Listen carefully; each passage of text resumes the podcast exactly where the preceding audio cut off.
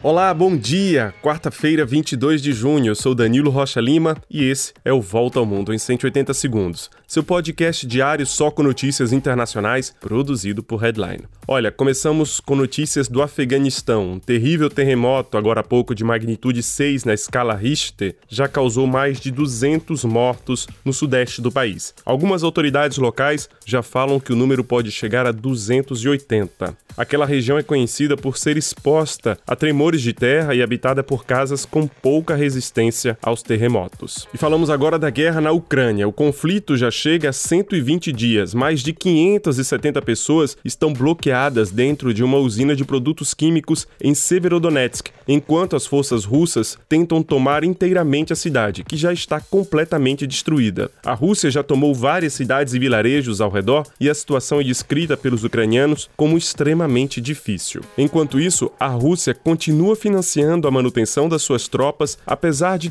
todas aquelas sanções impostas pelos países ocidentais. Na verdade, países como China e Índia aumentaram a compra de petróleo russo, aproveitando os barris que deveriam ter sido vendidos justamente para a Europa. Em média, cerca de 760 mil barris são vendidos por dia, somente para a Índia. Consequência: com a alta dos preços da energia, a Rússia embolsou quase 9 bilhões bilhões de reais, somente no mês de abril. E o rublo, a moeda do país, já é aquela com a melhor performance no mundo atualmente. E os 27 membros da União Europeia deram o aval para a candidatura da Ucrânia e da Moldávia à União. O processo de adesão ainda é longo e deve durar meses. E os líderes do bloco se reúnem essa semana em Bruxelas para justamente tratar da guerra na Ucrânia. Passamos agora pela Grã-Bretanha. Os trens pararam na maior greve em 30 anos. Os sindicatos dos ferroviários pedem aumento de salários para compensar compensar a alta do custo de vida. A inflação no Reino Unido já chegou a 9% somente no mês de abril, e a greve deve durar ainda uns dois dias. Enquanto isso, malas de milhares de passageiros se acumulam no aeroporto de Heathrow, o maior do Reino Unido. A falta de pessoal para trabalhar nos terminais obrigou o aeroporto a pedir às companhias aéreas que anulem dezenas de voos.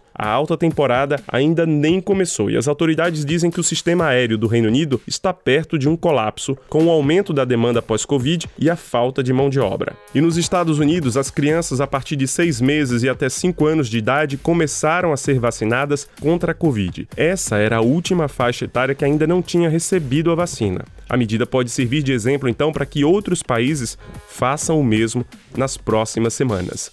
E a gente se encontra amanhã para mais uma volta ao mundo em 180 segundos, um podcast produzido por Headline. Você encontra a gente nos principais tocadores. Um grande abraço, excelente dia e até mais.